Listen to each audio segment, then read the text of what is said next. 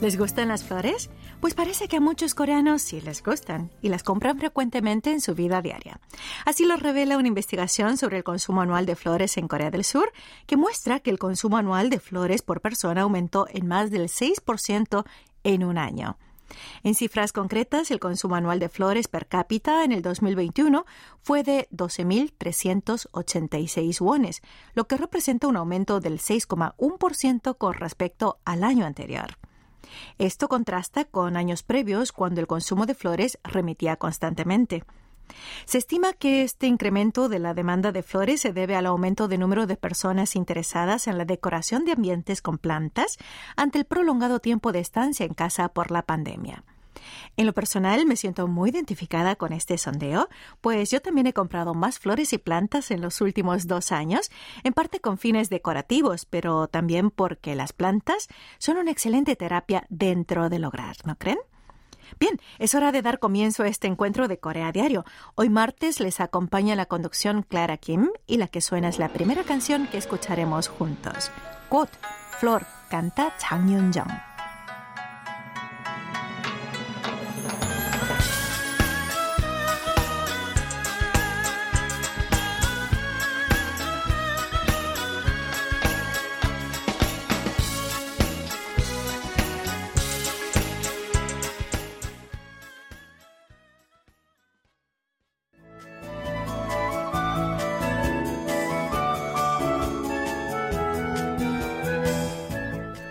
dijo que las segundas partes de una película no son tan buenas como las primeras?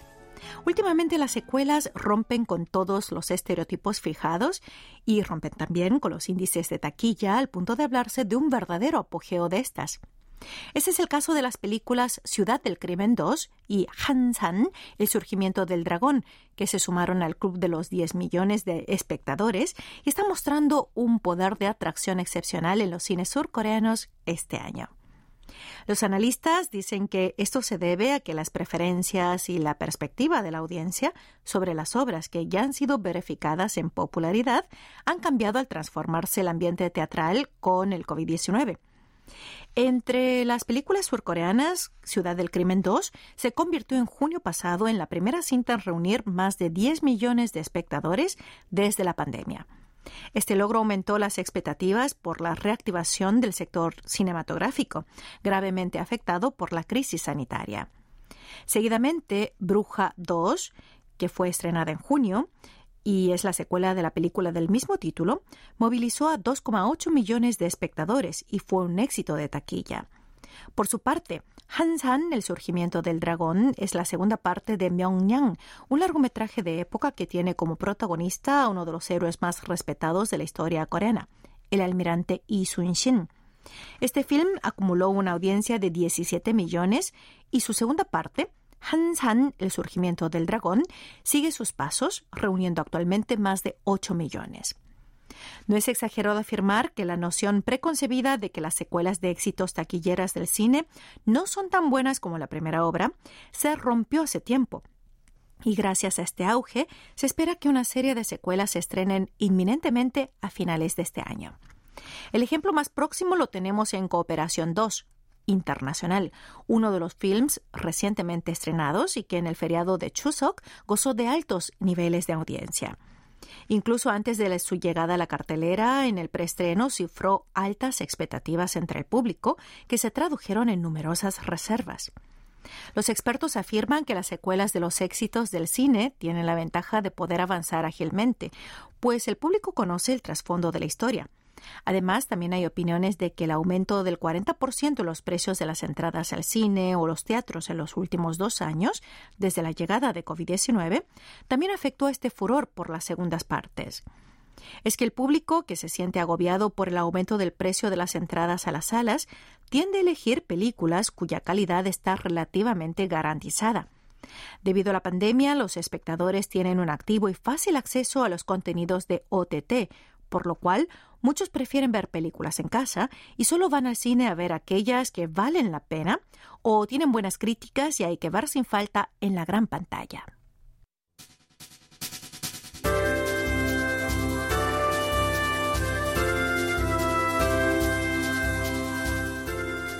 La ola coreana, conocida como Hallyu, es todo un fenómeno global y, en particular, en países como Indonesia, lidera el mercado de contenidos culturales. Recientemente, el ministro indonesio a cargo de la industria local de contenidos culturales atrajo la atención al apelar a la ciudadanía a no ver solo dramas surcoreanos, sino también disfrutar de los que se producen en su país.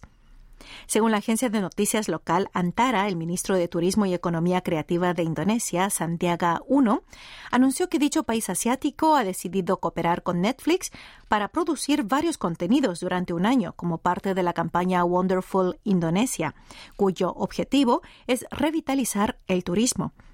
Además de los contenidos centrados en promocionar los destinos turísticos y la gastronomía de Indonesia, también producirán varios dramas, películas y películas de animación basadas en el folclore tradicional de ese país.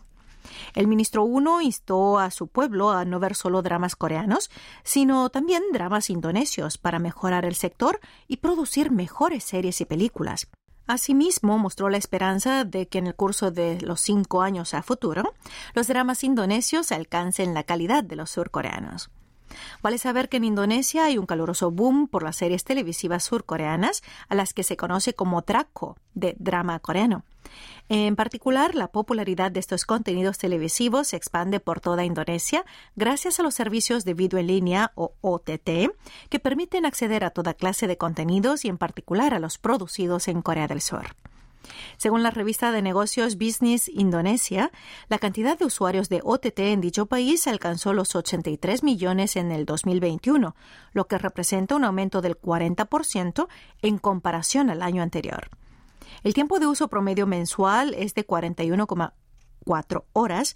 Y en cuanto a las nacionalidades de los contenidos preferidos, Corea del Sur ocupó el primer lugar con un 57% del apoyo, superando a los procedentes de países occidentales que tuvieron el 56% e Indonesia el 40%.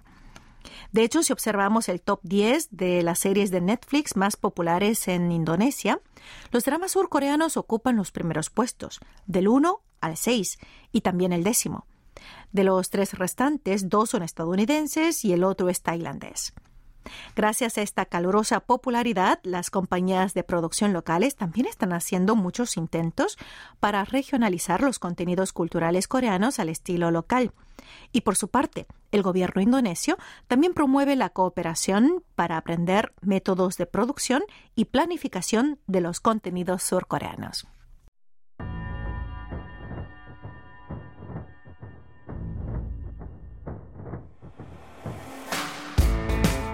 A continuación hacemos una pausa al son de esta canción de Chong Yong-hwa, miembro de CN Blue y que también es un muy popular actor surcoreano. De Chong Yong-hwa escuchamos I Got Ya. Luego seguimos con más Corea Diario.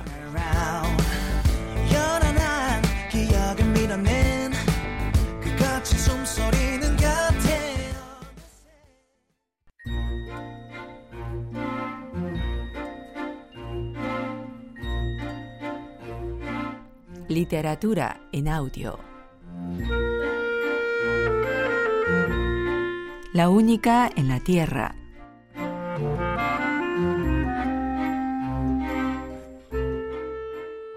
Una línea blanca se desplazaba a gran velocidad.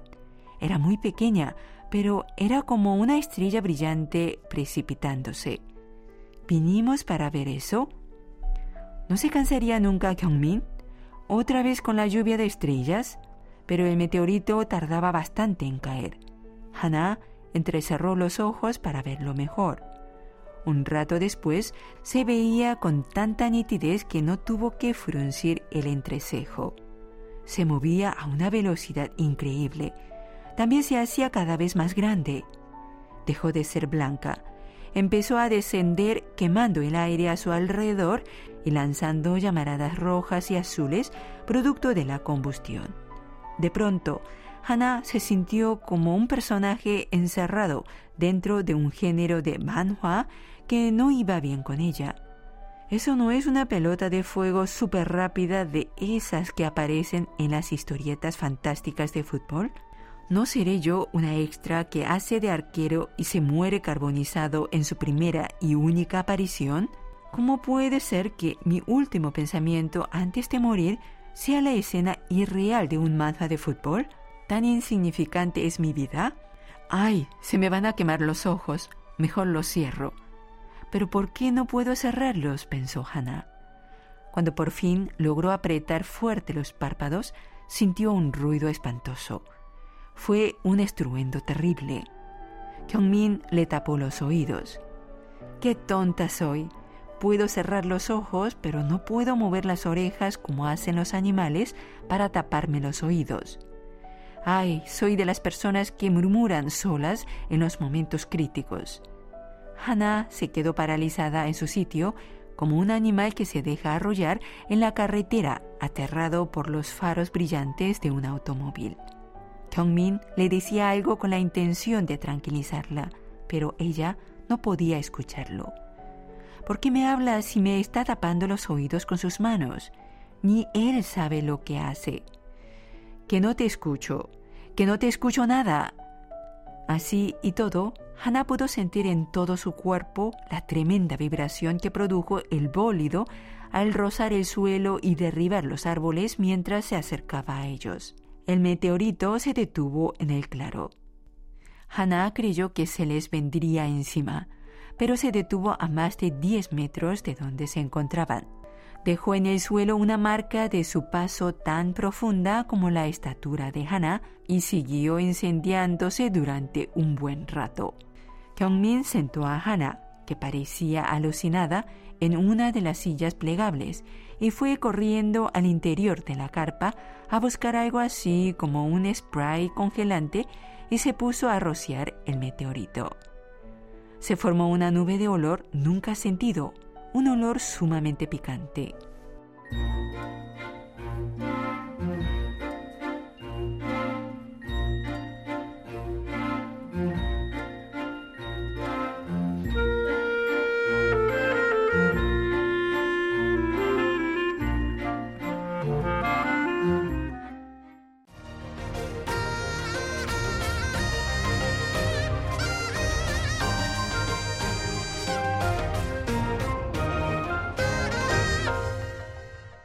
KBS World Radio. Están escuchando Corea a diario. Hoy martes 13 de septiembre les acompaña en el micrófono Clara Kim.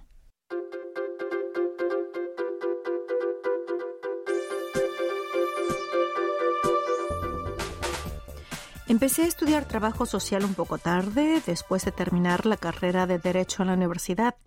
Me pregunto si es mejor estudiar un año más cuando todos los demás se esmeran en conseguir un trabajo, o si será mejor graduarme temprano y ganar dinero. En realidad, no siento que tenga verdadera vocación por este trabajo. ¿Cree usted que puedo hacerlo bien? Esta carta fue enviada a fines de agosto por un veinteañero de la provincia de Chungcheong al campus de la Fundación 50 Plus en el distrito seulita de Mapo. Quien contestó fue el señor Kim, un hombre ya jubilado de 70 años. Lo curioso es que tanto el autor de la misiva como quien redactó la respuesta no se conocían en absoluto. Tras leer la carta y meditar durante largo rato, el señor Kim empezó a escribir lentamente de su puño y letra Encantado de conocerte. Disculpa mi mala grafía. ¿Qué tal si haces lo que te diga tu corazón? Al igual que el señor Kim, unas 14 personas de entre 50 y 70 años de edad estaban sentadas ese día, cada cual en sus respectivos escritorios, escribiendo cartas a mano durante más de una hora. Solo se oía el sonido de un bolígrafo moviéndose de un lado a otro sobre el papel y reinaba un ambiente serio y casi solemne todo el tiempo. Todos ellos son personas que se ofrecieron como voluntarios para participar en las actividades de una organización sin fines de lucro patrocinada por la Agencia de Promoción Postal de Corea. Su principal tarea consistía en recibir cartas anónimas de jóvenes de hogares unipersonales en todo el país y escuchar sus preocupaciones sobre el empleo, las citas, los problemas familiares, y a fin de alentarles, consolarles y darles consejos a través de una carta de respuesta. Esta actividad sin ánimo de lucro comenzó el pasado agosto para ayudar a los veinteañeros y otras personas más maduras a entenderse mejor entre sí y superar la brecha generacional. Sorprendentemente, muchos de los jóvenes que recibieron respuestas de sus consejeros anónimos se sintieron reconfortados en gran medida. Es que a diferencia del espacio de Internet, en donde es común expresar emociones y pensamientos con comentarios de una o dos líneas o imágenes de emoticonos, las cartas analógicas de papel y escritas a mano por estas personas mayores les aportan un consuelo inesperado e inimaginable. Por su parte, los más mayores, cada cual con sus propias y abundantes experiencias de vida, y tras desempeñar diversos oficios, desde empleados en grandes corporaciones o también hay personas que trabajaron como enfermeras o simplemente fueron amas de casa, acumulan muchas vivencias y leyendo las misivas de los jóvenes, no solo aprenden sobre lo que piensan y sienten, sino que a su vez también encuentran consuelo y les sirve para hacer retrospección sobre su vida. Las respuestas escritas ese día fueron enviadas a los jóvenes justo antes de Chuseok, el Día de Acción de Gracias por la cosecha en Corea. Y muchos de los seniors expresaron su voluntad de seguir participando en esta actividad, redactando cartas para los jóvenes. Ojalá su deseo se cumpla y este tipo de eventos se lleve a cabo regularmente en el futuro, para facilitar que más jóvenes y mayores puedan comunicarse abiertamente.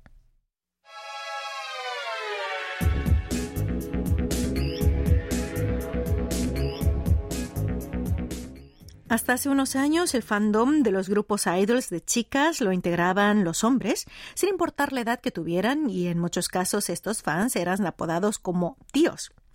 Pero estos han cambiado porque actualmente muchos de los aficionados al K-pop que compran y consumen música de los conjuntos juveniles femeninos son mujeres, y en particular mujeres maduras.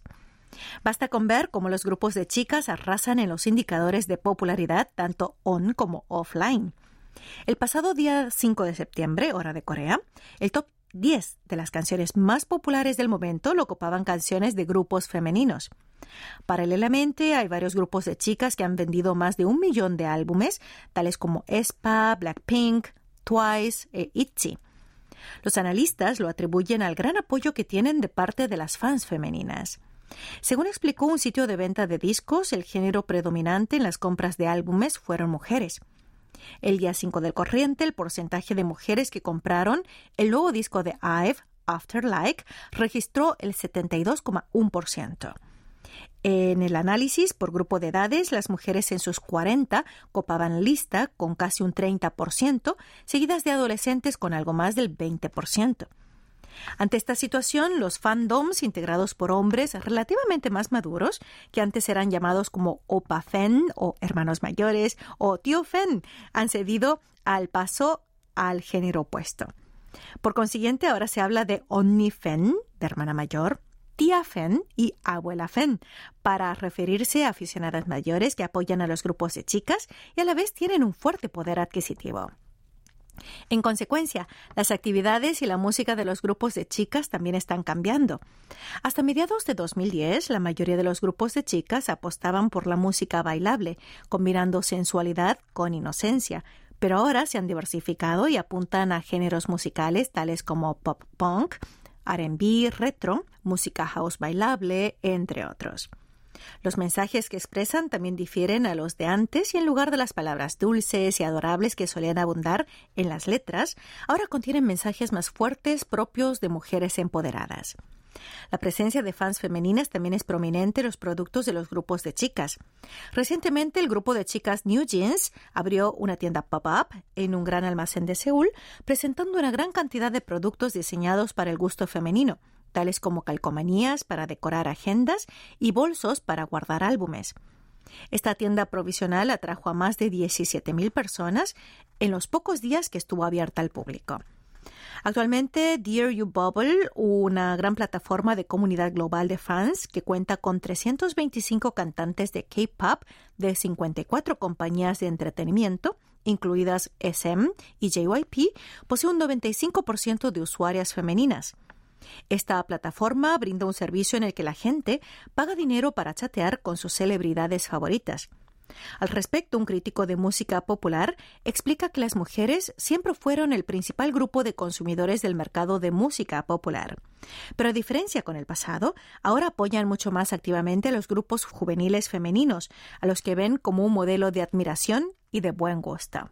A propósito de grupo de chicas de K-pop más populares del momento, escuchamos a este grupo que responde al nombre de G-Idol. De G-Idol escuchamos Tomboy y con esta canción concluimos esta entrega de Corea Diario de hoy martes 13 de septiembre. Hasta aquí estuvo con ustedes Clara Kim.